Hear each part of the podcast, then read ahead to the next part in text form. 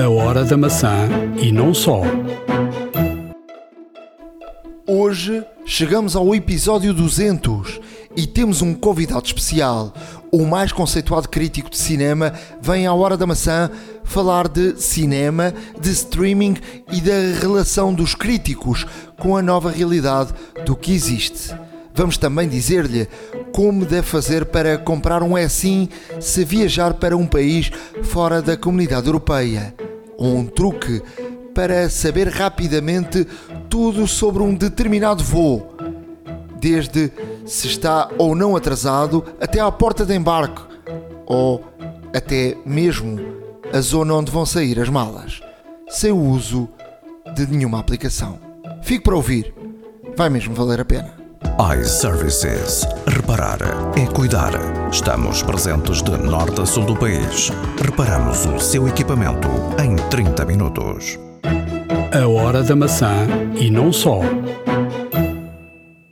Episódio 200. 200, chegamos a 200 capítulos da Hora da Maçã, um número sempre redondo. Estamos a gravar na noite de 29 de julho de 2020 e 22. 200 é sempre um número especial. Não, não é? 200, duas centenas, eh, vamos ver.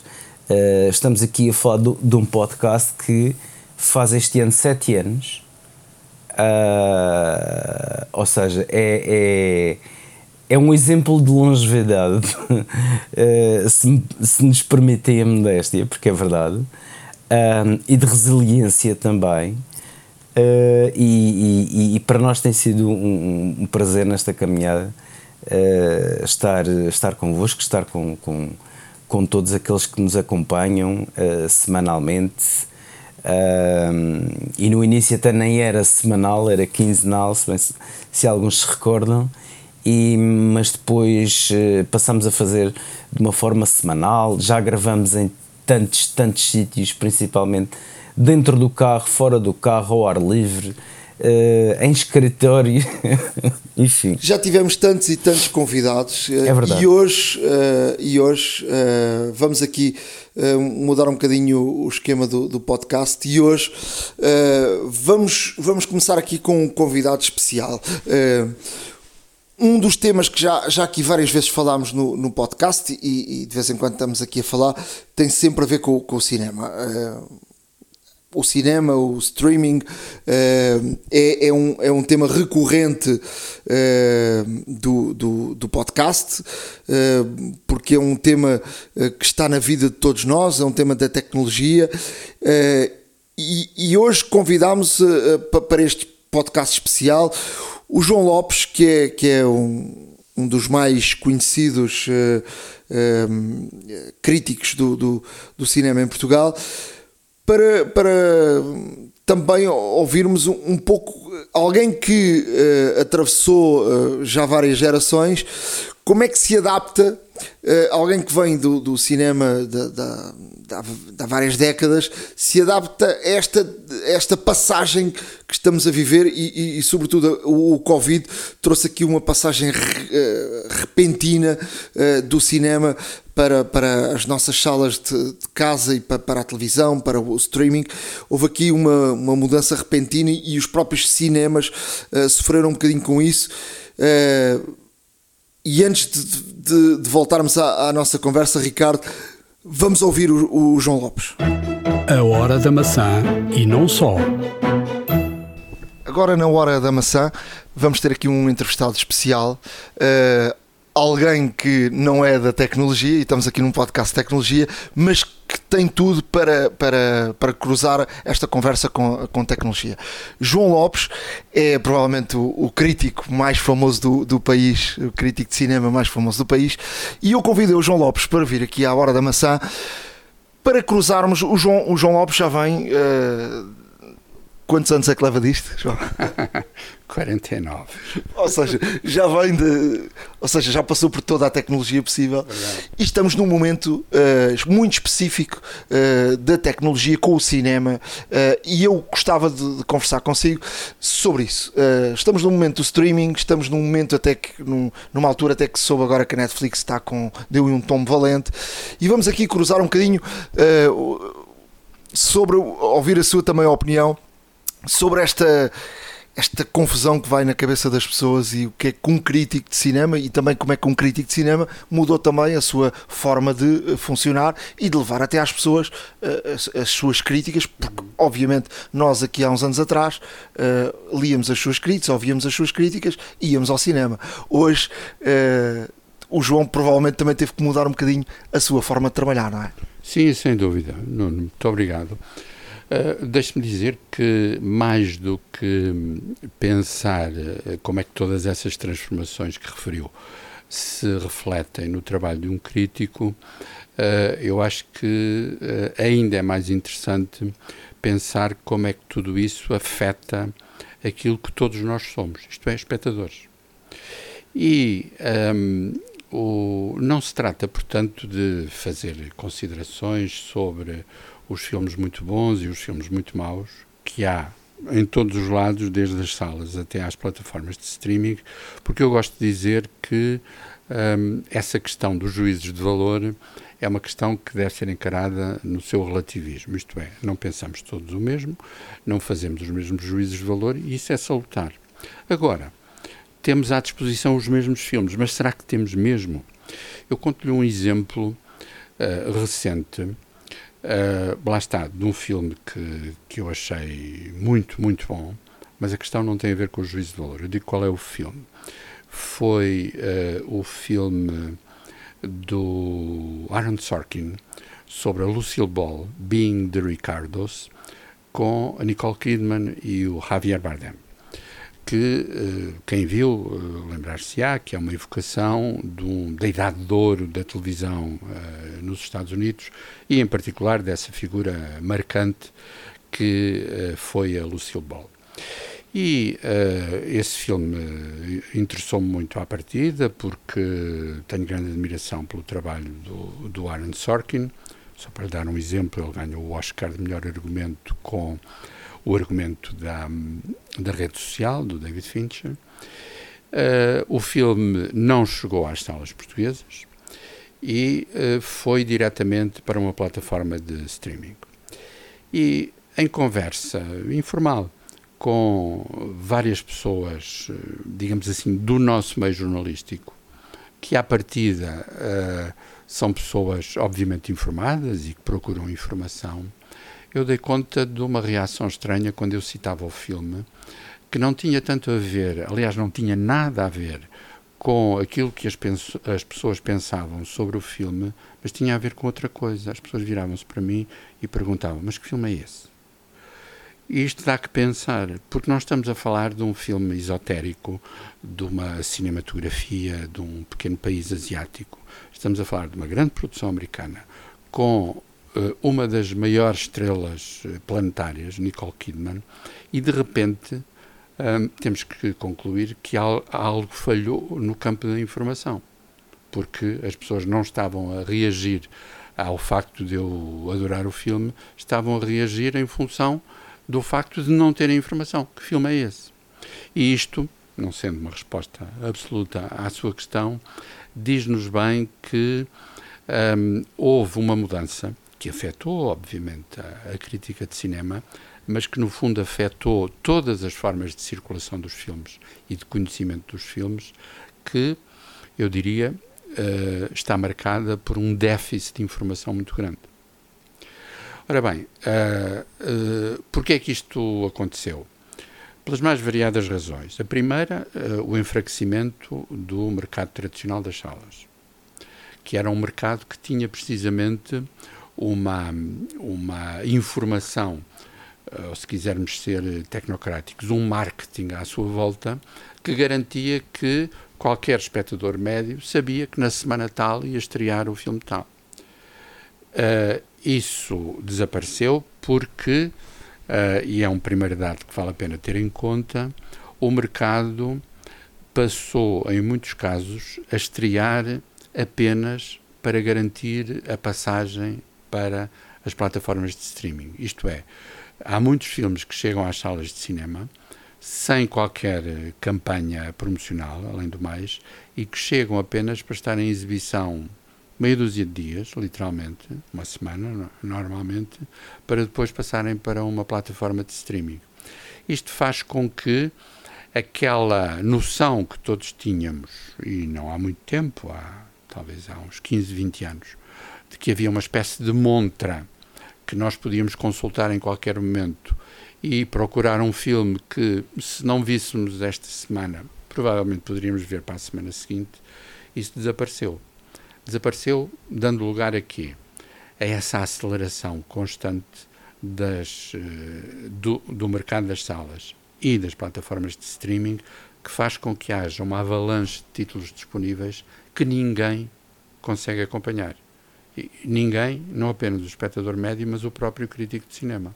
Quando nas salas estreiam, e estou a tentar ser o mais objetivo possível, numa semana, 12 filmes, e nas várias plataformas de streaming surgem na mesma semana mais uns 20 ou 30, obviamente não é humanamente possível cobrir essa atualidade uh, por razões uh, temporais e, portanto, o cinema passou a viver numa indiferenciação muito estranha, que faz com que, mesmo do ponto de vista comercial, e termino com esta ideia para responder à sua questão, mesmo do ponto de vista comercial, há muitos filmes que não conseguem ter a visibilidade que os aproxime dos espectadores potenciais. João, eh, já, lá iremos aqui falar um bocadinho das plataformas. Conte-me lá como é, que, como é que o João ainda continua com o DVD. Uh, uh, como, é, como é que é o seu dia a dia? Como é, como é que faz a avaliação? Uh, já tem que ter as plataformas todas? Como é que recebe DVDs? Ainda continua a usar o DVD? esta nova geração provavelmente nem sabe o que é um DVD, não é? O DVD, toda a gente, toda a gente, enfim, muita gente diz que está a acabar. Uh, o que é, uh, no mínimo, um bocadinho precipitado, no sentido em que um, o DVD já não tem, e provavelmente não voltará a ter a dimensão que teve, mas se tomarmos como referência uh, mercados de facto com alguma capacidade de invenção, como a França ou os Estados Unidos, o DVD passou a ser uma, uma área fundamental para a revisitação dos clássicos. E aí, muitas vezes, preenchendo um papel que uh, as plataformas de streaming nem sempre preenchem. Bem sei, e não vale a pena sermos ingênuos, que não é a mesma coisa editar um DVD de uma cópia restaurada de um grande clássico dos anos 40 ou 50 não é a mesma coisa editar esse filme nos Estados Unidos ou em Portugal, por razões óbvias de dimensão do mercado. Mas é um facto que uh, se está a constituir aquilo que eu chamo toda uma, uma filmoteca de clássicos que, uh, para os conhecermos, se calhar precisamos de continuar a consumir o DVD, até porque, insisto nesse ponto também, muitas edições que se fazem nesse campo são resultado de cópias restauradas com o máximo cuidado uh, e que, um, de facto, devolvem nas melhores condições possíveis um, a dimensão original do, dos filmes. Dito isto, uh, e respondendo também à sua pergunta, a minha relação com os filmes que vão estreando passa ou pela, pela ida às um, projeções de imprensa, que continuam a realizar-se, ou, uh, por vezes, por uh, links a que tenho acesso, eu, como uh, muitos profissionais, que são ou cedidos pelos distribuidores dos filmes, ou, precisamente, às vezes, pelas próprias plataformas de, de streaming. Devo dizer que, nesse aspecto, um, o também aí uh, se assiste a uma certa desqualificação das salas. Uh, eu vejo menos filmes em salas, em salas do que via há 10 ou 15 anos, porque a própria relação de trabalho com, com o objeto filme mudou. E, enfim, escusado será dizer que esse problema da relação com as salas não é um problema específico dos críticos de cinema, é um problema que tem a ver com toda uma cultura audiovisual que, do meu ponto de vista, tem trabalhado pouco para valorizar as salas junto dos espectadores mais jovens. João, uh, já conversámos isto uh, fora, fora da, da, gravação, mas uh, e, e, quando o abordei para esta questão, eu, eu sinto, em termos pessoais, e, e se calhar muita gente sente, que é uh, o, que é que, o que é que vamos ver? Não é? O que é que eu vou ver? E muitas vezes perde-se um tempo enorme se não há uma dica, se não há alguém que diz: Olha, isto é bom, uh, vê isto, a pessoa sente-se perdida. Acha que esse é um problema grave de, das, das plataformas que não há eh, de facto essa tal informação que chega às pessoas, como acabou de me dizer uhum. uh, sobre o, o, o, filme de, do Bardani de, de Nicole Kidman. Uh, eh, um, isso é um problema grave. Uhum. Uh, por exemplo, eu, eu tenho a Apple TV, sou um, tenho, recebo muitos e-mails. A Apple, a Apple, por acaso, trabalha muito em relação a isso e, e anuncia muito os filmes que, que, vão ser lançados. Mas, por exemplo, a Netflix é zero, não é? Uhum. Uh, e a Netflix está a pagar também por isso, uhum. agora, esta, esta perda de, de, de assinantes. Sim. Uh, Nuno, respondendo antes de mais diretamente à sua questão, eu acho que não é um problema grave, é um problema gravíssimo. Gravíssimo. Uh, porque Uh, além do mais, uh, antes de ser um problema cinéfilo, é um problema comercial. Dir-se-ia que alguns agentes uh, de difusão do cinema optaram pela acumulação, pela quantidade, em detrimento do tratamento informativo, um, como se um, tivesse prevalecido a lógica mais simplista do supermercado. Porque mesmo no supermercado, eu gosto de citar como, como exemplo o grande painel que encontramos em todo o supermercado dos iogurtes, que além de mais é muito interessante do ponto de vista visual porque é muito colorido. E desde os iogurtes com pedaços uh, até aos iogurtes sem lactose, nós de facto conseguimos orientar no meio daquele imenso painel. Uh, porquê? E é esse o, o, o meu ponto. Escusado será dizer que posso ter uh, envelhecido um pouco, mas não confundo filmes com iogurtes. uh, realmente, nós quando olhamos para, para aquela quantidade imensa, há elementos informativos que facilitam a nossa orientação. Qual é o contraponto disto?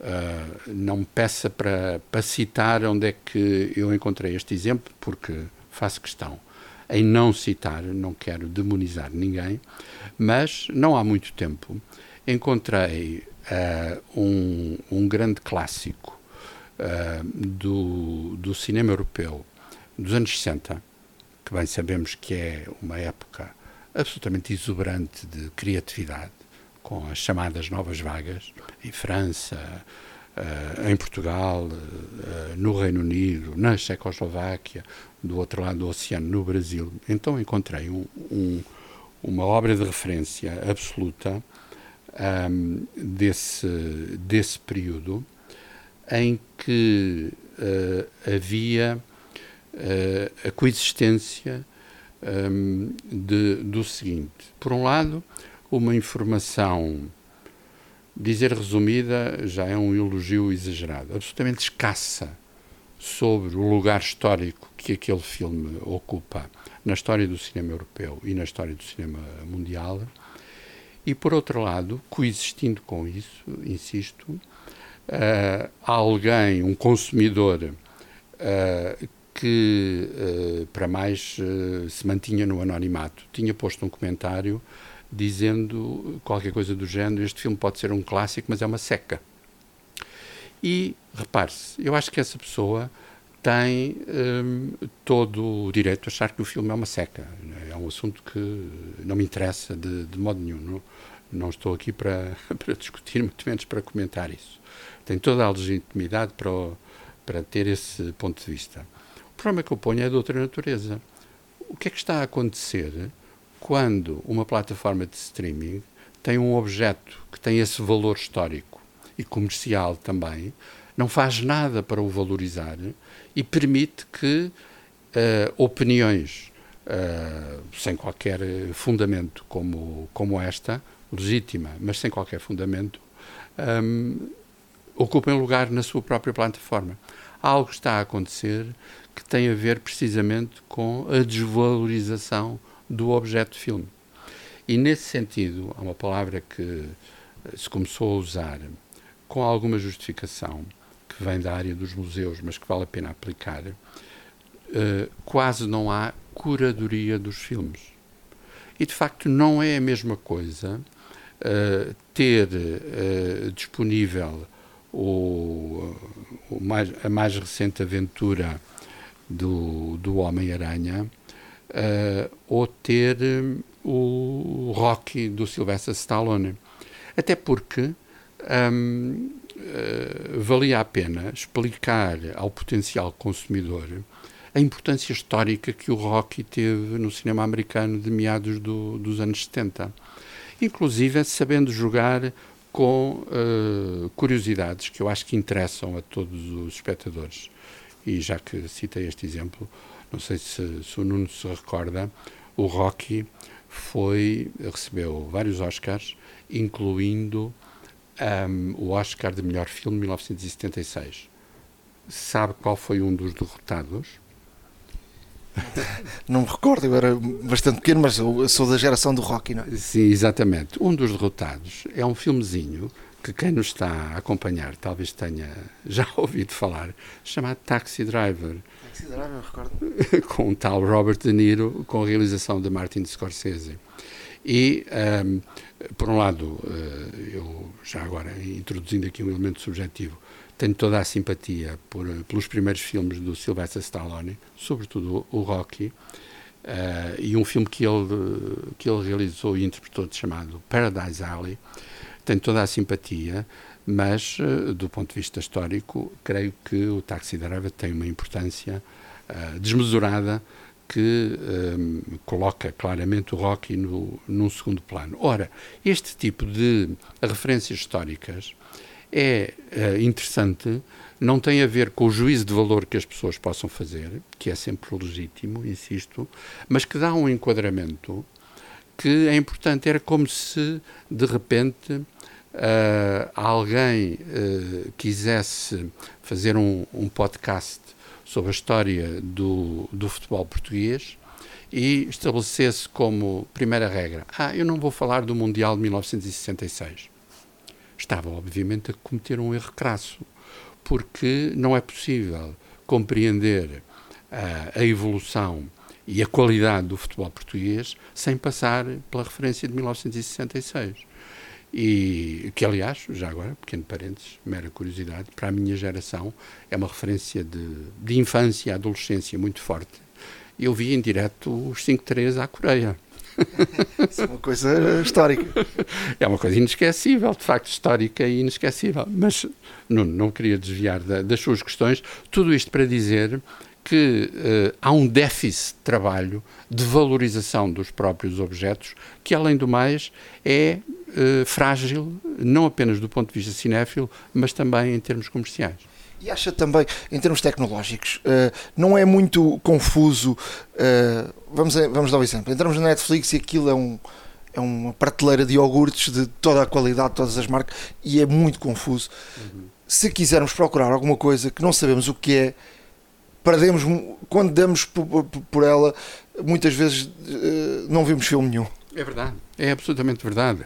Ou seja, quanto mais, eh, e para utilizar um, um termo que, que os executivos uh, do mercado nas mais variadas uh, zonas aplicam, quanto mais temos produto para oferecer, mais temos que pensar como é que o oferecemos.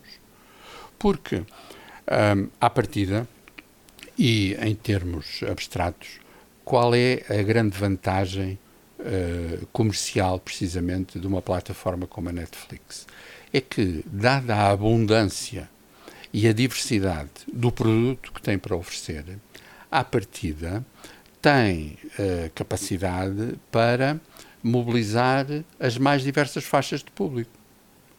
Ora, um, não basta amontoar as coisas, é preciso, preciso, é preciso justamente um, trabalhar essa diversidade do produto de modo a que, antes do mais, Nuno, uh, uh, as pessoas saibam o que lá está uh, e de onde é que aquilo vem, qual o contexto em que, em que surgiu. e esse trabalho, o tal trabalho dito de curadoria, insisto, está a ser, na maior parte dos casos, muito deficitário. Já devia, digo eu, haver um, um crítico Netflix mesmo, uh, até deles, uh, e com a tecnologia que há hoje, que, eles, que, que está no mercado, pa, para dar às pessoas uh, opções e, e uhum. poder ter até uma aplicação própria com, com as várias opções que há para ver. Digo eu, há tantas e tantas ideias que podia ser feita. Sim. Não é? É uma boa questão um, que, enfim, não sei se teria que ser formalmente um crítico, mas uh, alguém ou algumas pessoas que precisamente um, contribuíssem para uh, contrariar a desorganização. Porque em cada momento, da, uh, em função das características do mercado, é preciso um, perceber como é que se faz a gestão da tal diversidade do produto a sua, a sua pergunta fez-me lembrar uma referência muito curiosa na história do mercado cinematográfico português que eu posso, posso recordar. Provavelmente algumas pessoas que nos, têm, nos estão a ouvir têm uma memória direta disso, outras eventualmente já ouviram falar disso.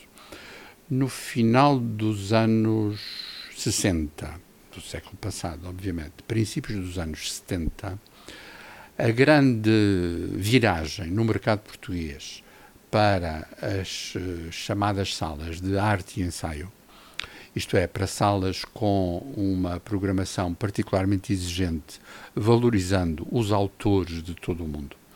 A grande viragem começou com uma sala que já não existe, embora exista o, o lugar com o mesmo nome, que foi o Cinema após 70 uh, na Avenida Júlio Diniz, em frente do, do Campo Pequeno, em Lisboa.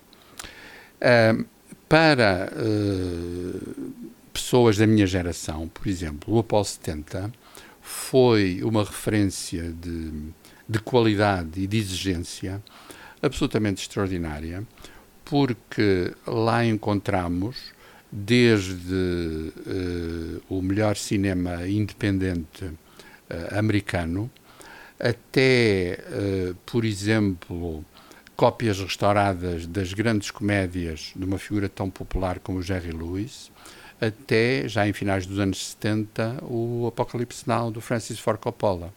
Ora, a pergunta é, nessa primeira fase, quem foi o programador do Apolo 70?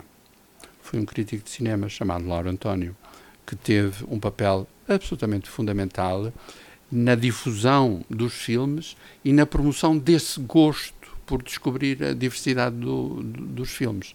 E, portanto, isto, pelo menos, diz-nos, e respondendo à sua questão, que me parece muito pertinente, que uh, a Netflix em particular e as plataformas, de um modo geral, no seu próprio interesse, podiam, e a meu ver, deviam, tratar com outro cuidado a pluralidade dos produtos que têm para oferecer. Como é que o João vê esta situação da Netflix e, e da perda enorme de, de assinantes e o, as, outras, as outras estruturas e o, o outro tipo de negócio da Apple, da, da Disney e da, da, HBO que tem menos conteúdo, mas uh, coisas com mais específicas? Uhum.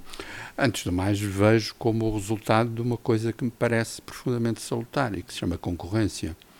Ou seja, durante algum tempo a Netflix foi uh, obviamente dominante, uh, porque os concorrentes eram fracos. E os concorrentes, enfim, com toda a diversidade também que, que existe, um, ehm, a pouco e pouco foram pondo em prática um, um, princípio muito básico e, creio eu, muito salutar, que é uh, não se trata de demonizar a Netflix, trata-se de facto de concorrer e ter produto próprio que possa uh, eh, atrair espectadores e fazer com que esses espectadores sintam que têm também aqui uma variedade que se calhar falta noutros lados.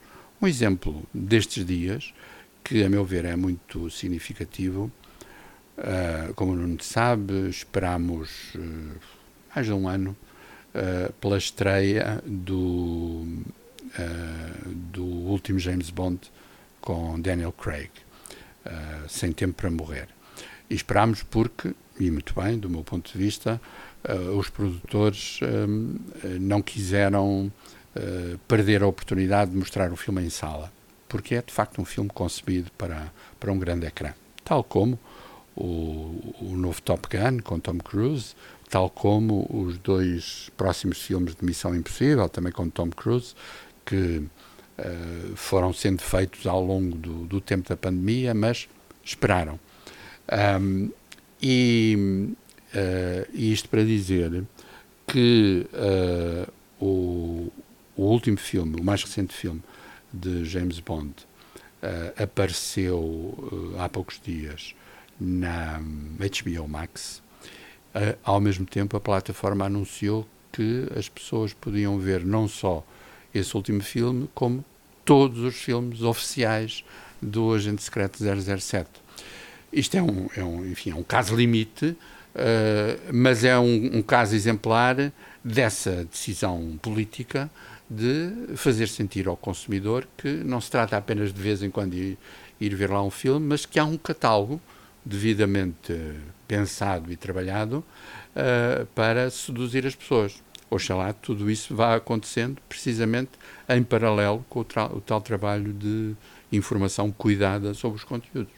João, eh, como é que vê esta nesta última nestes últimos anos este boom das séries hum. é adepto das séries não é só olha para o cinema como filme não é ou também vai espreitar as séries uhum.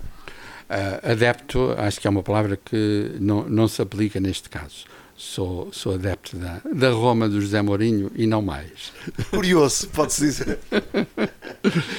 o, como já fui adepto do Inter e já fui adepto do Chelsea, ele tem-me obrigado assim, a umas viragens bruscas.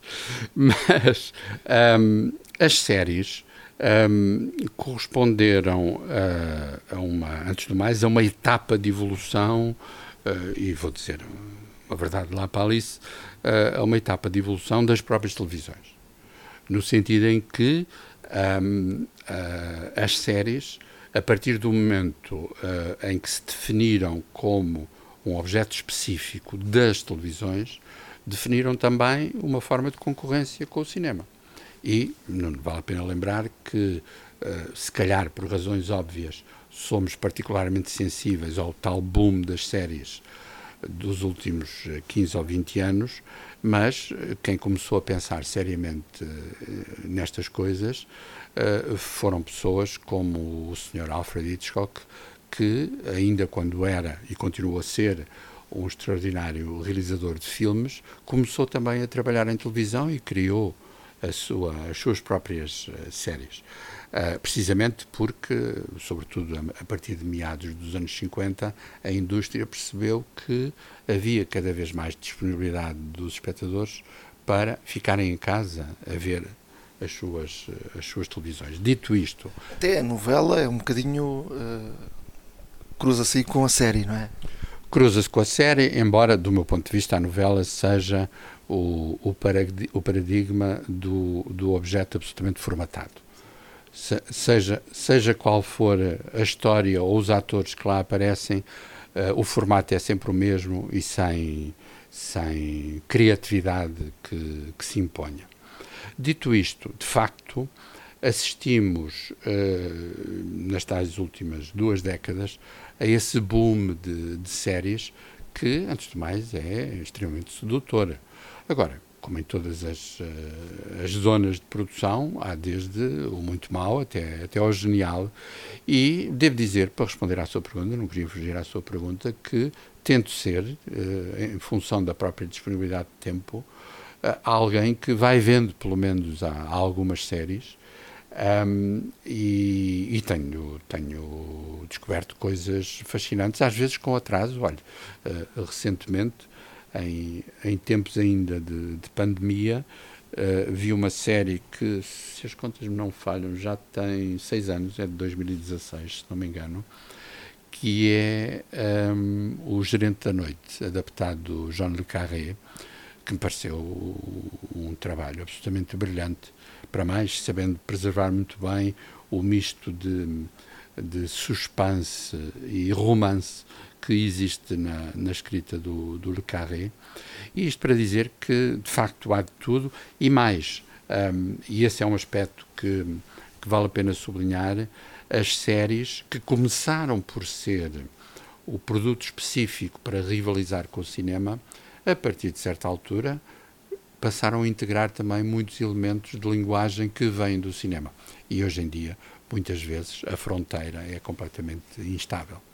Para, para fecharmos, uh, como, é, como é que o João está em termos de tecnologia em casa? Como é que já disse que vai menos vezes ao cinema? Hum. Como é que adaptou a sua casa para poder ter melhores condições para, para ver cinema? Não é?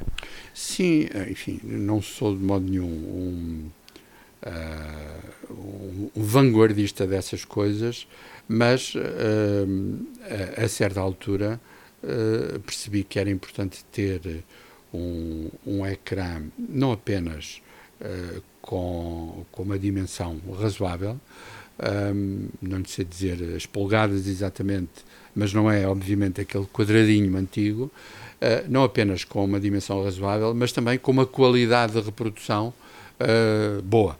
Porque hoje em dia, e esse também é um dado importante, o a evolução tecnológica e, em particular, não apenas o digital, mas o cruzamento digital com a película clássica fizeram com que, a nível de imagem, uh, uh, possamos assistir a uma, uma evolução de facto fascinante, que aliás também existe no, no som, como é evidente.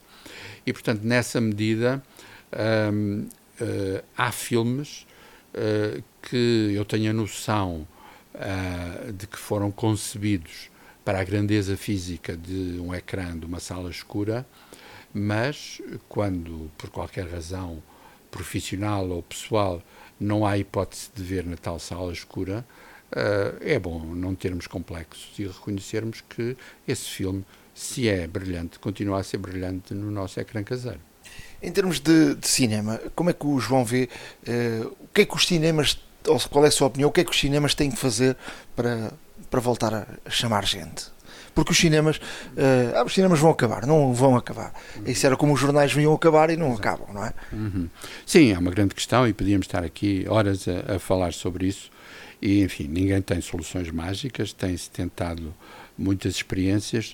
Olha, eh, eu para, para não fugir à, à sua pergunta, diria que os cinemas têm uh, interesse em uh, repensar a própria forma de programação dos filmes. Ou seja, já vimos que aquela ideia que, por exemplo, corresponde uh, ao período de ouro da, do mercado durante a minha juventude. A ideia de que se põe um filme em exibição e depois está uma semana, duas semanas, um mês, dois meses um, em exibição, essa ideia, por mais romântica que possa ser, hoje em dia não faz sentido, como é óbvio, porque o, a diversidade do, do mercado um, não, não permite isso, não, não justifica isso. Mas há experiências cada vez mais em que uh, as salas de cinema estão a programar-se não apenas com um filme, mas com vários filmes. Isto é, uma sala de cinema oferece filmes diferentes ao longo do dia e uh, de vez em quando esses filmes são apresentados associados a um determinado evento. Ou porque, se por exemplo é uma produção do próprio país, é possível lá ter alguém que vai falar sobre o filme, ou porque se convida alguém para comentar, ou porque, ou porque há a promoção de uma conversa com o público sobre o filme. Enfim, é importante saber escolher os filmes, mas é importante criar condições cada vez mais variadas para uh, que as pessoas sintam que, quando tomam a tal decisão de sair de casa e ir à sala, vão de facto não apenas ver um filme que à partida pode ser muito interessante, mas participar de um evento que não têm de modo nenhum em casa. É como se estivesse a carregar também no extra.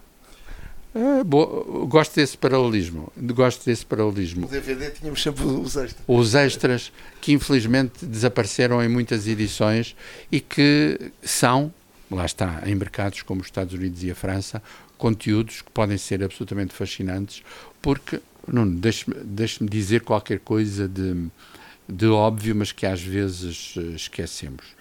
Um, que há uns anos foi uh, feito um restauro, aliás, absolutamente primoroso, do Casablanca. filme de 1942, uh, Humphrey Bogart, Ingrid Bergman, e, como nós sabemos, é um filme uh, histórico na abordagem pelos estúdios americanos do contexto da Segunda Guerra Mundial. Um, e uh, os extras, precisamente, para além da qualidade da cópia, os extras permitiam perceber que um, nada daquilo foi produto de qualquer coisa pitoresca. Não, há todo um contexto que, sendo uh, cinematográfico e artístico, era também ideológico e político, que, tenha, que tinha a ver com a possibilidade ou não de os Estados Unidos se envolverem nos combates da Segunda Guerra Mundial. Uh, há todo um contexto que tem a ver com um modelo de narrativa que era específico daquele, daquele estúdio. Uh, há todo um contexto que tem a ver com o facto de Humphrey Bogart ser uma das grandes estrelas mundiais do momento, para mais contracenando com Ingrid Bergman, que era alguém que tinha uh, começado na, no seu país, na, na, Suécia, que se tinha tornado uma estrela europeia e que estava a conquistar Hollywood. Enfim, se uh, as próprias uh, amostragens dos filmes contribuírem para uh, dar esta informação, eu acho que isso é uma maneira de seduzir os espectadores, porque é importante, tal como em relação aos filmes, é importante dizer como é que aconteceu um, a, a célebre Odisseia do Mundial de 1966, que foi uh, fascinante, em alguns aspectos uh, dramática, uh, aquela eliminação por 2-1 com, com a Inglaterra. foi qualquer coisa de que parecia parecia um filme ficou na memória de quem viu dessa dessa maneira e daí que o terceiro lugar ganho à, à União Soviética tenha sido bom mas teve um sabor amargo enfim no futebol como como nos filmes, como em muitas coisas que envolvem criatividade na nossa vida, é bom perceber em que contexto é que as coisas surgiram, porque isso dá-lhes outro sabor. Última pergunta. Faz-lhe confusão ou entende que haja uma geração a ver filmes, por exemplo, no iPad? Hum. Uh, não me faz confusão e entendo. Uh, ao mesmo tempo, um, creio que isso cria um, um problema difícil de resolver, que eu pessoalmente não sei como resolver, porque, primeiro, não tenho nenhuma atitude, não tenho nem quero ter nenhuma atitude paternalista em relação a esses jovens, uh, mas é preciso arranjar maneira de lhes dizer, uh, se quiserem ver, e sobretudo mais do que ver, conhecer, por exemplo, só para dar um exemplo emblemático, o Lawrence da Arábia, eh, de 1962, com o genial Peter O'Toole, dirigido pelo David Lean. Um, tenho muita pena, mas o vosso iPad vai ser sempre uma mentira. Porque, porquê? Porque é o crítico de cinema que o diz? Não. Porque o senhor David Lean, quando fez o filme, não só não sabia o que, é que era um iPad, como não havia iPads. Ele fez um filme para ser visto, pensado, criado no mais pequeno pormenor, para ser visto num ecrã cuja largura será no mínimo de 15 ou 20 metros. Portanto, é bom pensar nisso e perceber que há uma verdade do objeto que uh, deve ser defendida por todas, todas as políticas culturais, porque, além do mais, quando o espectador tiver, jovem ou não, tiver possibilidade de conhecer o filme dessa maneira, vai perceber aquilo que estava a perder antes de o ver dessa maneira. João Lopes, é um prazer falar consigo. Uh, bons filmes, uh, menos séries, já sabemos. e, mas, mas, sempre com atenção às séries, na medida do possível. E, e também alguns bons jogos de futebol. Sempre, sempre. Obrigado. Obrigado. Até à próxima. A Hora da Maçã e não só iServices. Reparar é cuidar. Estamos presentes de norte a sul do país. Reparamos o seu equipamento em 30 minutos. Na área de notícias, uh, dia 28 de julho foi o dia do, da Apple vir a apresentar os seus uh, números e, já se esperava que são números uh, altos. A Apple disse que no próximo ano vai cortar um bocadinho as contratações, mas os números não deixam dúvidas que a Apple está no topo do topo. Não, é? não sem sombra de dúvidas. Vamos lá ver. A Apple conseguiu um outro trimestre de sonho. Um, e, e, obviamente que aqui num contexto muito complicado em, em termos macroeconómicos, num contexto de, de, de, de escassez de chips, no, de escassez de semicondutores, uh, e portanto há, há aqui uh, muita coisa boa uh, realmente a, a, dizer sobre a Apple, e aqui vemos de facto a, a resiliência também e o poder que esta própria marca tem um, com a sua legião de seguidores, legião, legiões de fãs uh, que tem em todo o mundo. Um, obviamente que o mercado uh, de sempre, uh, que sempre foi o maior para, para a Apple, o mercado norte-americano, um, continua a ser o mercado de maior expressão e que contribui mais para estes fantásticos números que a Apple mais uma vez apresenta. Um, Tim Cook, antes uh, ante, no início deste trimestre fiscal, veio dizer que os resultados que estavam projetados uh, da Apple uh, poderiam oscilar entre 2 a 8 bilhões de dólares, de acordo com a evolução uh, da crise dos semicondutores. Mas a verdade é que um, a Apple até conseguiu fazer mais do que era projetado por Wall Street, ou seja, um, as más línguas, chamemos-lhe assim, uh, estavam, uh, estavam, neste caso, a vaticinar uh, eh, 80 bilhões de dólares em receita por parte da Apple e a Apple o que consegue fazer são 83 bilhões de dólares em receita. Um, o, que, o que representa um, um, um crescimento de 2% face ao ano passado. E, e, estamos, e estamos a pensar o seguinte: o ano passado, 2021, foi um ano muito complicado devido à pandemia. Mas este ano de 2022, eh, não nos podemos esquecer que, que, que há uma conjectura económica muito forte, não é? Um, global, e não é só nos Estados Unidos, obviamente. Um, estamos a falar que existe uma escassez enorme de, de semicondutores e que aquilo que se pensava que a Apple eh, com os privilégios que tem, com os produtores que trabalha, eh, com, com a rede e a cadeia toda de, de fornecimento que tem, seria a menos afetada, mas isso também afetou efetivamente a Apple. Um, mas só veio realmente aqui trazer ao de cima que a Apple continua a ser uh, uma recordista no que toca a, a faturação, uma recordista no que toca à receita, uma recordista no que toca, uh, um, neste caso, uh, na distribuição de rendimentos aos acionistas. E de facto é verdade. E sem querer amassar muita gente, porque obviamente estes números Uh, são um pouco maçadores quando vistos ao pormenor, mas só por alto, uh, temos que o, o iPhone efetivamente foi o que refletiu a maior fatia desta, desta faturação. Um, depois até um decréscimo uh, nos Macs e nos iPads, que foram os principais uh, afetados, neste caso com a, com a escassez de semicondutores. Não nos podemos esquecer que, devido ao Covid, também ainda um, as fábricas não trabalharam uh, a 100%. Um, Covid na China. Exato, exato, exato. Porque a China, enquanto a Europa estava a recuperar, a China voltava a estar em, em lockdown uh, outra vez e teve muito tempo fechada. Uh... Sim, exato. E, e, quando, e, quando, e quando falamos em China, falamos uh, nas fábricas de tudo o que é marcas a nível mundial e a Apple não é exceção, efetivamente.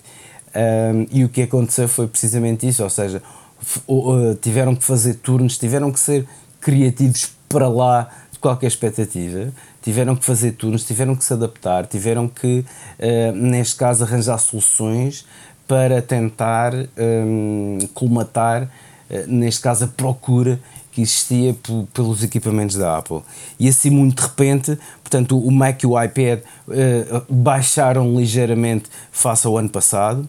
Um, uh, os, os, os wearables, portanto, os, o, os wearables e os acessórios, etc., também baixaram uh, relativamente ao ano passado e, sem surpresa nenhuma, os serviços uh, conseguiram ter uma, uma subida de uma subida de 17.4 bilhões para 19.6 bilhões.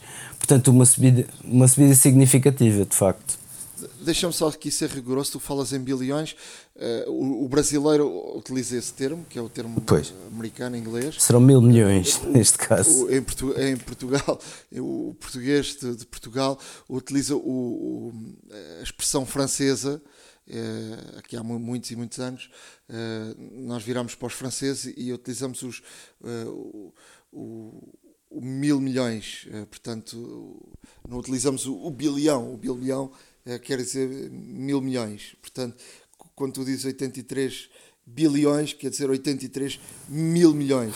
Sim. Para sermos aqui rigorosos, no Brasil utilizam o bilhão, que é o termo inglês e, e americano. Era só aqui um, não, claro. e, para sermos rigorosos. E, e, obviamente que isto falando em dólares, lá sabe que os dólares, eh, portanto, eh, realmente indo ao sistema métrico eh, norte-americano, principalmente no que toca, Mas neste caso aos valores. Está, o dólar atingiu, subiu ao preço do, do, do, euro. Não sei se tu sabe, tu que trabalhas com, nessa área. Uh, sim, sim, exato. É? Mas, mas é frequente, é frequente neste caso uh, usarem o termo bilhões uh, em, nos Estados Unidos, uh, ao passo que nós aqui utilizamos mil milhões, não, que é o correto, não, lá está. Em, em Inglaterra, Estados Unidos, billion, e os, os, os brasileiros também adotaram a expressão americana. Nós, Espanha, alguns países utilizamos a expressão francesa e, portanto, estamos nos mil milhões.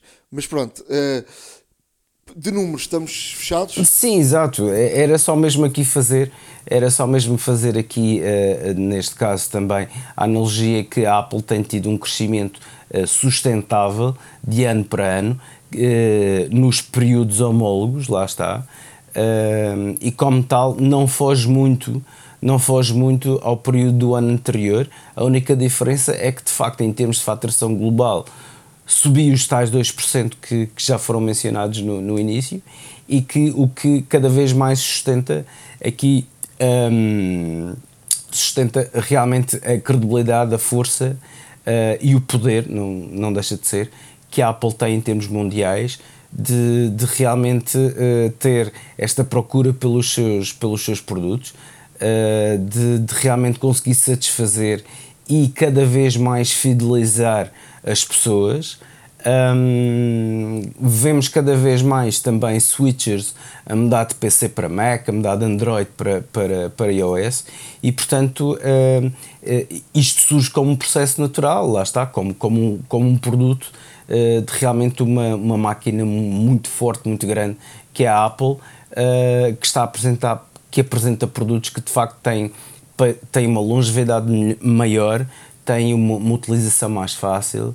Um, e, e, e, de facto estão a conquistar uh, as pessoas, uh, as pessoas dos consumidores por esse mundo fora. De salientar também que na China um, houve aqui um pequeno decréscimo na parte da Apple e a China representa uma fatia também muito interessante devido obviamente ao número de à, população, não é? à, demografia uh, do, próprio, do próprio país um, e de facto houve, houve aqui um, um decréscimo pequeno uh, em termos de faturação apenas na China, mas a nível global e mundo inteiro a Apple está novamente parabéns e pronto, e para isto terminamos os números, deixaremos mais em pormenor é, esta análise mais, mais escrutinada e mais esmiuçada, obviamente, no nosso podcast para que todos aqueles interessados possam ver uh, mais em pormenor, de facto. No nosso blog, querias No dizer. nosso blog, sim. É, há pouco falávamos de, de, cinema, dizer que, que a Apple, depois de já ter recebido 51 indicações para os Emmys, uh, uh, a Apple TV anunciou também seis indicações para os Emmys de notícias e documentários.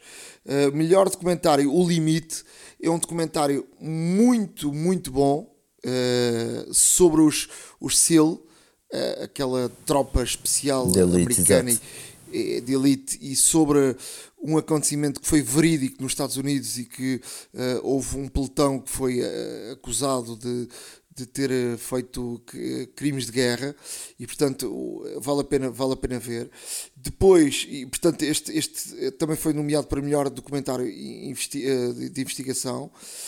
Melhor edição em documentário 11 de setembro no gabinete de crise do presidente é um, um documentário que eu já aqui falei e é excepcional. Eu já tinha aqui falado sobre, sobre isso e, portanto, este, eu acho que este, esta nomeação é excepcional porque de facto a edição disto está muito bem feita. Eu, eu já o contei que é. Um, eles, eles tiraram fotografias ao longo do dia de 11 de setembro pelo gabinete do presidente e essas fotografias ficaram guardadas durante muito tempo.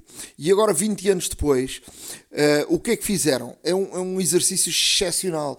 Uh, eles recuperaram as fotografias, contaram o dia do presidente, o dia 11 de setembro, com base naquelas fotografias hum. e foram ouvir as pessoas que estavam naquelas fotografias. E aquelas fotografias contam a história está muito bem feito. Em termos de edição, está excepcional.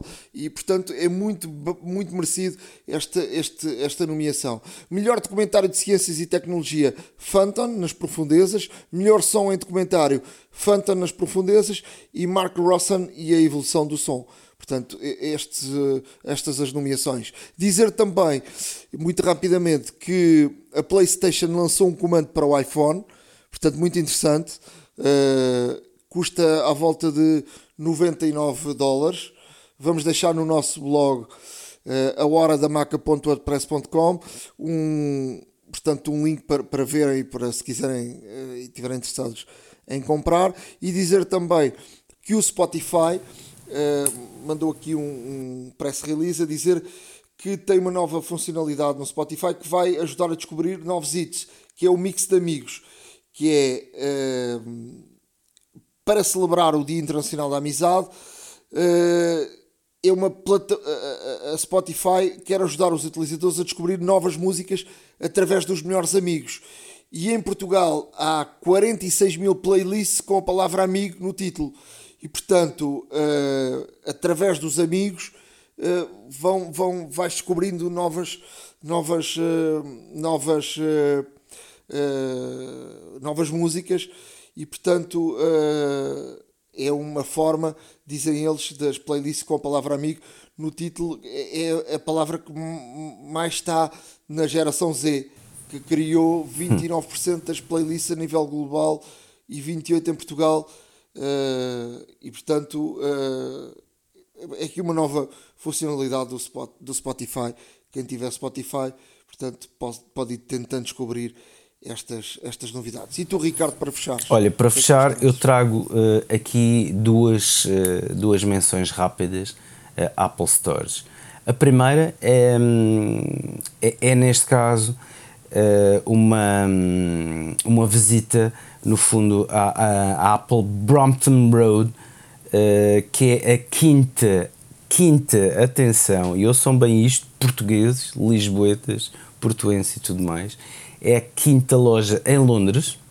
Nós que não temos nenhuma cá em Portugal, mas é a quinta loja em Londres que há pela abriu um, e realmente vale a pena ver porque um, restauraram um, um edifício histórico e de facto com tetos abadados e, e portanto uh, há aqui muito, muito detalhe arquitetónico, muita riqueza histórica também neste edifício que foi tornado, foi tornado, foi completamente remodelado, refrescado, repintado. Houve aqui um, um total makeover, se quiserem, uh, neste, neste edifício, exatamente, fica na, na, na neste caso no, no, distrito do luxo, uh, que é Knightsbridge, muito perto do Harrods, inclusive.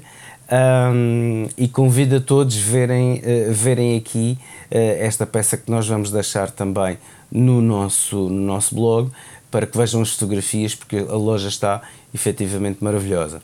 Falando em Apple Store e mesmo para terminar, vou deixar aqui um, um, uma vou deixar aqui uma experiência deliciosa para todos aqueles que já visitaram Apple Stores e que já visitaram se calhar as mais icónicas Apple Stores do mundo. Uh, Chama-se, neste caso, Apple Store Time Machine.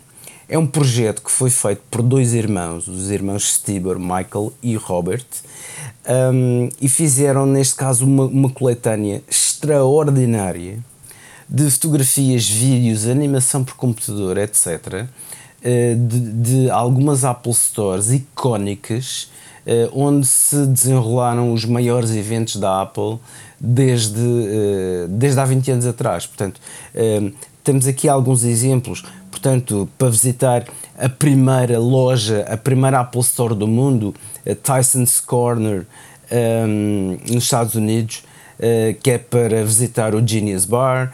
Por exemplo, em 2004, o Stanford Shopping Center também, quando, onde foi lançado o iPod Mini, oficialmente. Um, uma lo a loja de Fifth Avenue em 2006 uh, que tem de facto aquela famosíssima escada em espiral uh, de vidro um, de 2015 Apple Infinite Loop que já é neste caso o, o Apple Campus e onde podemos ver também um, a loja uh, que tem o merchandise todo da Apple e onde se pode comprar até inclusive alguns acessórios e tudo mais, alguns equipamentos, também no Apple Campus, uh, isto já bastante mais recente, 2015. Isto é uma, uma coletânea fabulosa, vale a pena ver, acreditem. Uh, podem fazer o download, porque é absolutamente gratuito. Podem fazer o download uh, para, para realmente explorar um pouco mais este time machine que nos leva até 2001 Uh, e vai passar por eventos como uh, o, os acampamentos que se viam uh, em frente às Apple Stores nos lançamentos dos iPhones e tudo mais, os lançamentos, neste caso, do, dos iPods, do iPod Mini, de outros equipamentos, obviamente icónicos e, e, e sempre diferentes por parte da Apple. Acreditem que vale a pena ver. Percam aqui algum tempo, mas vão gostar efetivamente Ehm, deste, desta, desta Apple Store Time Machine. Uh, vamos obviamente deixar o link no nosso blog, no nosso podcast, lá estou, lá estou eu com o blog e o podcast outra vez, no nosso blog, para que, para que possam realmente fazer o download e, e apreciar se já conhecem, revisitar um pouco mais e quase na primeira pessoa estas lojas icónicas com estes eventos históricos icónicos também, uh, para quem não conhece, para ver uh, o que é uma verdadeira Apple Store na sua plenitude. E portanto, vale mesmo a pena fazer o download desta situação. Vejam que vão gostar certamente. A hora da maçã e não só iServices. Reparar é cuidar. Estamos presentes de norte a sul do país. Reparamos o seu equipamento em 30 minutos. Truques e dicas. Na área de dicas, eh, como eh, estamos em período de, de, de férias e de viagens, vou aqui dar uh, duas dicas para, para, para quem viaja. Um, a primeira tem a ver com eSIMs. Ehm, para quem vai viajar para países fora da, da comunidade europeia e precisa de internet, uh, vou aqui dar uh, dois sites de, de eSIMs. Uh, um deles até tem uma aplicação Airolo é, um, é uma aplicação que é um site e uma aplicação onde se escolhe o país onde, onde vamos viajar e depois tem lá as várias opções para a venda dos eSIMs e depois pode-se comprar diretamente na, na, aplicação e o, o eSIM instala-se diretamente no, no, no, iPhone. E depois temos o, outra aplicação que é Olá Fly.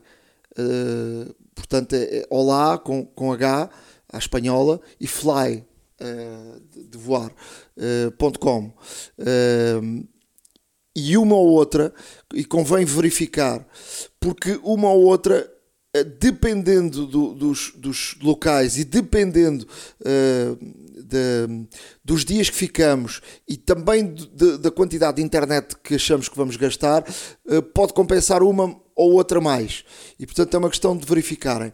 Outra questão que eu queria chamar aqui a atenção: a partir do, do, do iPhone 13 uh, já permite termos uh, uma dupla, um duplo SIM, ou seja, até ao 12 só permitíamos ter um eSIM e um, um cartão normal de telefone, não é? Físico. Certo, exato. No 13 já podemos ter um físico e dois eSIMs.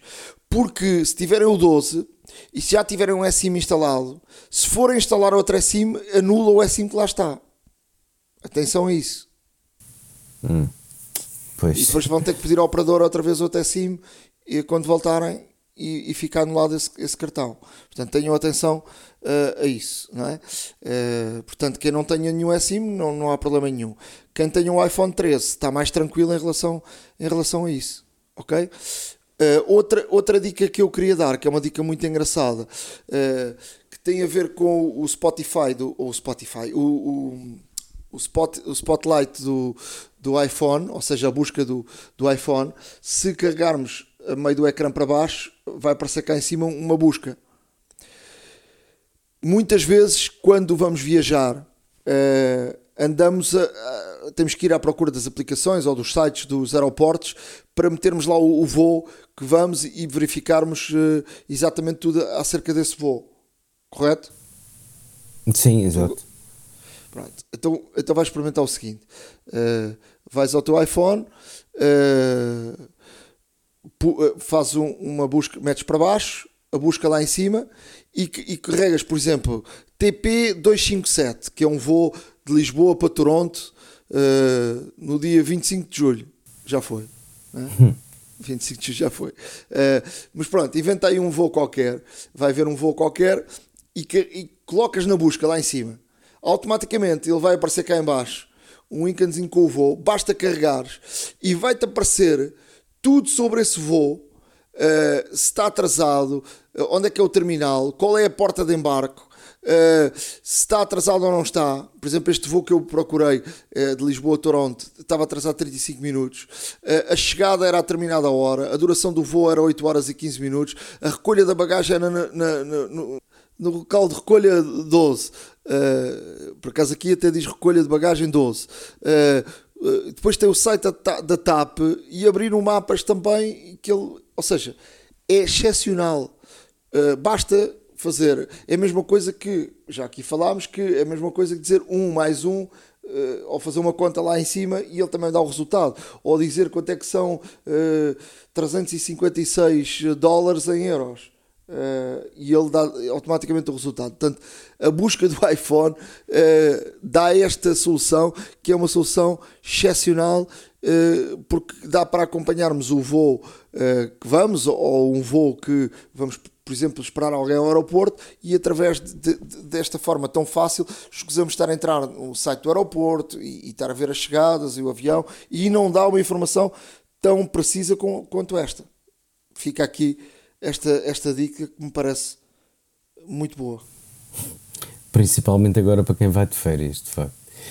Olha, hum, eu trago aqui, eu trago aqui duas dicas eh, e muito rapidamente vou, vou, vou, vou aqui dizê-las. Eh, esta é, eh, neste caso, útil para todos, que é tornar a barra de menus do Mac permanentemente visível, mesmo em, mesmo em ecrã completo.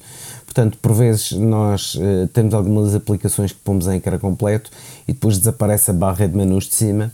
Uh, barra de menus essa que contém, uh, neste caso nos sistemas operativos mais, mais recentes, vários determinados comandos que nós necessitamos, como o Central Control e tudo mais. Um, e isto é uma forma muito simples de manter um, a barra de ferramentas sempre visíveis, mesmo que, digamos quisermos, um, que queremos neste caso uma aplicação em ecrã inteiro. Portanto, vamos uh, no Mac ao canto superior esquerdo à maçã, selecionamos preferências de sistema, vamos a dock e barras de menus e no, no dock e barras de menus, portanto, nessa opção selecionada do lado esquerdo, no lado direito temos uma opção mais para o fim que diz ocultar e mostrar automaticamente a barra de menus em ecrã completo. Temos que desmarcar esta caixa. Ao desmarcar, o que é que vai acontecer? Uh, quando estivermos com várias aplicações que utilizem o modo full screen, portanto o ecrã completo, um, o, a barra de menus, em vez de desaparecer, vai permanecer lá. E portanto, isto pode ser muito útil uh, em várias aplicações, em várias, em várias situações. Mesmo a ver um filme, é bom realmente termos um, a barra. Uh, eu sei que às vezes ninguém, ou melhor, praticamente ninguém vê filmes uh, no, no, no, no, monitor do, do portátil, por exemplo. Mas é útil se estivermos, por exemplo, a ver um, algo, algo, algo no YouTube ou até mesmo alguma outra aplicação, uma Keynote, por exemplo, que estejamos a ver em ecrã inteiro e é sempre bom ter o menu lá em cima, de, sempre com as horas, sempre com os outros comandos todos sempre, sempre disponíveis sem ter que interromper nada e portanto isto é uma, uma, muito, boa, uma muito boa dica para, eventualmente, quem uh, costuma utilizar muito o ecrã inteiro, em vez de fazer uh, atalhos, uh, em vez de ter que sair da aplicação para chamar o menu, tem aqui, neste caso, esta dica que lhe permite ter o menu sempre visível. Um, outra, a, a, outra dica que vos trago é que nós podemos desligar alarmes Ehm, de dispositivos em casa que estejam na nossa família e que estejam ligados à mesma rede Wi-Fi. Muito útil para quem está de férias. Um, eu, tenho, eu, eu, eu, tive aqui esta questão em casa em que a minha filha tem um, tem um alarme para acordar de manhã para uh, ir para a escola todos os dias, lá está, agora que está de férias uh, e realmente em alguns dias nós até uh, queríamos permitir-nos acordar um pouco mais tarde e de facto o alarme toca. E, e, é possível, neste caso, mesmo remotamente, nós desligarmos esse alarme. E como? Desde que os dispositivos estejam uh, linkados aos elementos que estejam, neste caso, cadastrados na nossa família que nós temos no, no iCloud e que estejam todos ligados na mesma rede, na mesma rede Wi-Fi, nós podemos, neste caso, simplesmente dizer à Siri, portanto, tendo a Siri ativa, dizer, por exemplo, Ei Siri, desliga uh, o alarme do iPhone da uh, Beatriz, por exemplo. Uh, e a Siri desligou.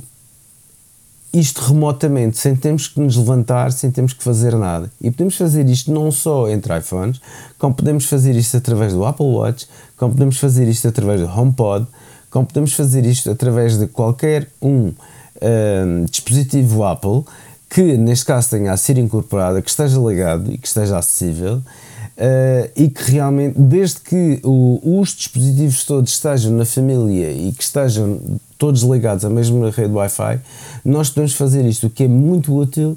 Uh, podemos ligar, desligar alarmes, podemos, uh, podemos inclusive através da Siri também remarcar ou fazer snooze ou então alterar alarmes. E portanto explorem um pouco esta ideia explorem um pouco este tema, porque de facto é extraordinário uh, poder fazer, neste caso, através da Siri, uh, modificações no, nos alarmes, pará-los até mesmo completamente para, no sentido de descanso, ou até mesmo, uh, ou até mesmo cancelá-los se for o caso, se as crianças esquecerem. E, portanto, explorem muito bem esta questão, uh, experimentem com a Siri, experimentem com os vastos dispositivos em casa, experimentem através do vosso Apple Watch, do vosso iPhone, do vosso iPad, por exemplo, vão ver que dá muito jeito e que realmente uh, também pode ser muito tranquilizador. A única coisa que, que acontece ao pedir isto à Siri é a Siri vai-nos perguntar se nós temos a certeza daquilo que estamos a fazer e ao dizer que sim, realmente a Siri vai calar o alarme e espero que isto traga uh, realmente bons uh, ritmos de descanso para todos, sem alarmes, nestas férias bem merecidas uh, que, que espero que passem. A hora da maçã e não só iServices. Reparar é cuidar. Estamos presentes de norte a sul do país. Reparamos o seu equipamento em 30 minutos. Há uma app para isso. Na área de, de aplicações, é, tenho aqui, vou começar com uma aplicação é, para quem faz exercício uh, de uma forma uh, mais rigorosa e, e tem um, um, Apple Watch. Há aqui uma aplicação que é uh, extremamente importante terem mas não para, para aqueles. Aquelas pessoas que fazem exercício de uma forma leve. Este, esta aplicação é mesmo para quem quer uh, saber tudo acerca do seu corpo, da saúde, uh, do exercício, de tudo o que possa uh, estar ligado ao desporto e, e à saúde. Chama-se Athletic, A-T-H-L-Y-T IC, portanto é uma aplicação que está ligada ao iPhone e também ao, ao relógio, ao Apple Watch, e é de facto um, um personal fitness coach, mas que uh, dá uh, muitos e muitos e muitos e muitos dados daquilo que uh, possa extrair dos seus treinos, de, de, daquilo que vai fazendo, da forma física, uh, com muitos e muitos dados uh, que de facto podem ser muito importantes para estar numa, numa grande forma física. Também uh, ajuda muito a compreender e a, a analisar o sono, o esforço e, e, é, e, é, de facto eh, uma aplicação do mais completo possível uh, para, quem, para quem é atleta, não é? Uh, portanto, experimentem. Vamos deixar no nosso blog aqui o, o, o, o link, mas é Athletic All Fitness Coach. E All é só com AL, não é com dois L's. e portanto é, um, é uma aplicação que de facto vale, vale mesmo a pena. Outra aplicação, eh, muito se fala, obviamente, do, do, dos, eh, das, eh, dos de táxis e, de, e também uh, de, dos, transportes, dos transportes públicos. E há uma aplicação uh, há uma aplicação para táxis e que funciona muito bem, pelo menos em Lisboa, que, que se chama Free Now Captain que é uma aplicação uh, que uh, funciona como uh, os para, para os um, para os táxis de uma forma muito muito fácil de, de, chamarmos no, no próprio no próprio na própria aplicação. E portanto eu, eu, eu já tive uma experiência com, com, com, esta aplicação e portanto ela é muito parecida ao, ao Uber e, e, portanto ao Bolt e, e, por aí, mas é uma aplicação para, para táxis e, e pode-se até fazer marcações, pode-se fazer uma série de coisas e ela funciona muito, muito bem. Eu tenho experiência em Lisboa uh, e, e ela funciona Uh, também com scooters e também com, uh, com TVDE, ou seja, com os, com os Ubers e com, com os, os Bolts. Mas, mas, sobretudo, aqui a grande diferença é dos táxis. E, por exemplo, quem, quem, quem precisa de, de, de viajar, de, de de táxi e precisa de facto de uma, uma fatura normal e chegar ao final e pedir com o número de contribuinte normal e não ter a, a tal situação para depois apresentar na, na, numa empresa uh, e, e, que não é a mesma coisa do Uber, não é? Precisa fazer um registro e precisa ter aqui um, um, número de identificação da empresa, um número pessoal e às vezes a empresa não é sua e precisa de, de, de apresentar aquilo para um trabalho que vai fazer e, portanto não serve andar de Uber, tem que andar táxi para pedir de facto a fatura com aquele número de contribuinte. Esta, esta aplicação é uma aplicação muito, muito boa para não andarmos na rua à maneira antiga a procurar um táxi e levantar a mão. Uh, sempre funciona, mas esta aplicação uh, funciona muito bem. Free Now Captain. Excelente. Olha, eh, eu trago aqui, eu trago aqui uh, algumas aplicações. A primeira um, eh, de iOS, Google Arts and Culture, uh, particularmente destinada a quem vai de férias, a quem, a quem possa ir de férias e tenha aqui também algum instinto cultural ou queira também uh, incutir também o gosto pela cultura aos familiares mais pequenos. Eh, tem aqui realmente uma, uma, grande, uma grande, grande ajuda do Google Arts and Culture. Um, é uma aplicação que, neste caso, nos dá a conhecer obras-primas muito de perto, portanto, faz, podemos fazer zoom uh, à Mona Lisa, por exemplo, uh, podemos fazer zoom também à Starry Night, à Noite, à Noite Salada de Van Gogh, um, permite-nos conhecer museus, uh, monumentos, uh, tem também, aproveitando também a nossa localização uh, e se entrarmos em algum museu, dá-nos dá visitas guiadas muito bem feitas e, e, e realmente curadas por, por especialistas no próprio museu, na própria exposição em que estamos. Tem variadíssimas utilizações em termos da câmara podemos usar filtros uh, de acordo com, com, com também obras de obras de pintura famosas e portanto é uma, é uma aplicação extremamente interessante uh, principalmente para quem tem uh, neste caso o gosto pela cultura, pela, pela pintura, pela, pela escultura, por exemplo, também para o acesso aos museus, tem aqui de facto uma ferramenta muito útil que de facto não só tem eh, alguns dos melhores e, mais conceituados museus de todo o mundo, como também monumentos locais e tudo mais, portanto, aproveitando a, localização, a câmara, também que o seu telefone, eh, obviamente dando nós a permissão, eh, a aplicação poderá utilizar. E portanto aqui fica a dica, para, umas, para quem vai de férias e, e queira também experimentar aqui um, um pouco de, desta aplicação uh, e, e, ter acesso, neste caso, a conteúdos culturais uh, absolutamente gratuitos, tem aqui Google Arts and Culture.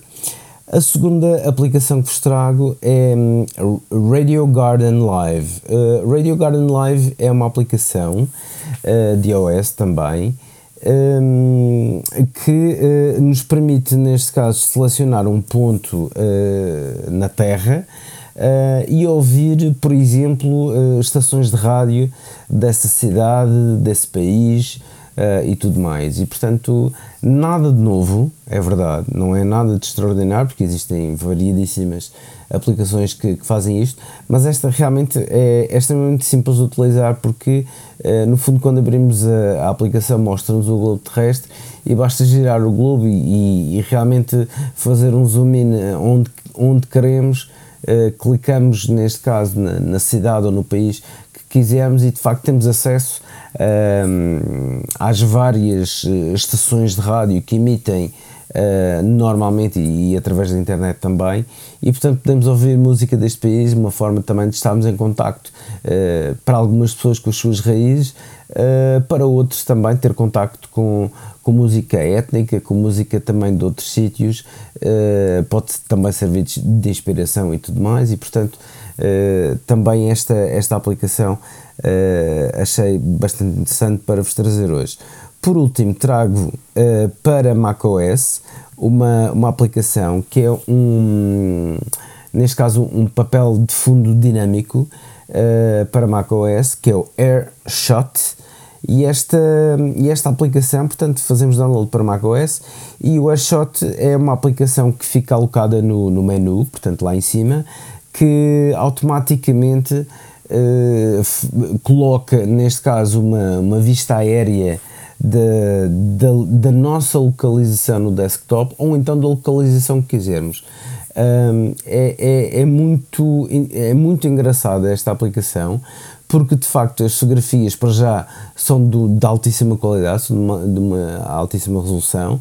Uh, nós podemos usar, uh, neste caso, uma, uma localização aleatória sempre que quisermos durante o dia e, portanto, vai mudando também, mediante uh, certos determinados intervalos vai mudando o, o wallpaper que temos no, portanto, o papel de fundo que temos no, no nosso macOS. Um, podemos escolher a nossa, a nossa localização ou outra que, que desejarmos em, em, específico, ou então lá está, colocar a opção de aleatório e portanto é, é aqui uma, uma, uma, uma aplicação uh, interessantíssima para macOS que podemos ver vistas aéreas e realmente ver uh, a nossa cidade ou outras cidades que nós até conhecemos bem, mas de um ponto de vista completamente diferente, que são fotografias quase aeroespaciais um, e, e, e, que uh, tem, tem aqui de facto um não só dá-nos dá a conhecer uma área muito maior do que aquela que conhecemos, como também conseguimos realmente ir ao pormenor uh, e ver uh, como é que como é que onde é que nós estamos a partir do ponto de vista bem lá em cima e portanto uh, é uma aplicação que vale a pena pelo menos fazer o download e experimentar AirShot para macOS. A hora da maçã e não só. iServices. Reparar é cuidar. Estamos presentes de norte a sul do país. Reparamos o seu equipamento em 30 minutos. Chega assim ao final um episódio com um número especial, 200. Uh, para aqueles que estão de férias, uh, espero que tenham tínhamos servido de, de, acompanhamento nestas férias, ou na praia, ou num, numa caminhada logo pela manhã. Para aqueles que não estão de férias e que nos possam ouvir no carro ou, ou noutro local, uh, espero que tenham gostado. Uh, na próxima semana estaremos de volta. Eu, eu estarei de férias noutro país, mas, mas estou de volta. Uh, já sabem que podem escrever-nos para a hora da maca arroba uh, iCloud.com e podem e devem acompanhar-nos no nosso blog uh, ahoradamaca.wordpress.com, não é? Exatamente, ou seja, uh, no nosso blog vai encontrar todos os links, tudo, tudo no pormenor daquilo que, que falado. Uh, não se esqueçam de, de também seguir o, o site da, da iServices, portanto www.iservices.pt Uh, não se esqueçam que uh, também ao uh, neste caso irem à, à iServices presencialmente pedirem um, um globo para que o vosso equipamento seja recolhido, reparado e entregado e entregue diretamente a vós, o laboratório móvel, etc. Portanto, não se esqueçam também de que, como ouvintes deste podcast Hora da Maçã, são, são neste caso clientes especiais da iServices e têm uh, um desconto específico uh, direto uh, na fatura dos serviços de reparação. Tenho que dizer que são ouvintes do podcast Hora da Maçã, portanto o, desconto não é, não é dado não é dado neste caso de forma gratuita, por assim dizer, a todos. Tem que se identificar como ouvintes de, do podcast Hora da Maçã e terão neste caso um desconto direto sobre a fatura. De resto, Uh, como não disse, uh, para todos aqueles que estão de férias, estão a pensar em de férias, estão prestes a ir de férias, uh, votos de um bom descanso, que tudo corra bem, tudo corra pelo melhor, recarreguem baterias, continuem a ouvir-nos, continuem também a enviar-nos sugestões e tudo mais. para o nosso e-mail e abordaremos todos os temas que, que desejem por aqui. Da minha parte, um grande abraço Uh, votos de boas férias para quem já está, votos também de boas férias para quem uh, ainda não foi, mas está prestes a ir. Uh, quem já foi ou, ou, quem não tem, para já pelo menos, que também nos continue, obviamente, a acompanhar sempre aqui de uma forma semanal estaremos uh, convosco a dar a, a, melhor companhia, as melhores notícias, as melhores, as melhores dicas, as melhores aplicações sem sombra de dúvida. Um grande abraço e até breve. Aquele abraço, até à próxima. iServices. Reparar é cuidar. Estamos presentes de norte a sul do país. Reparamos o seu equipamento em 30 minutos. A hora da maçã e não só.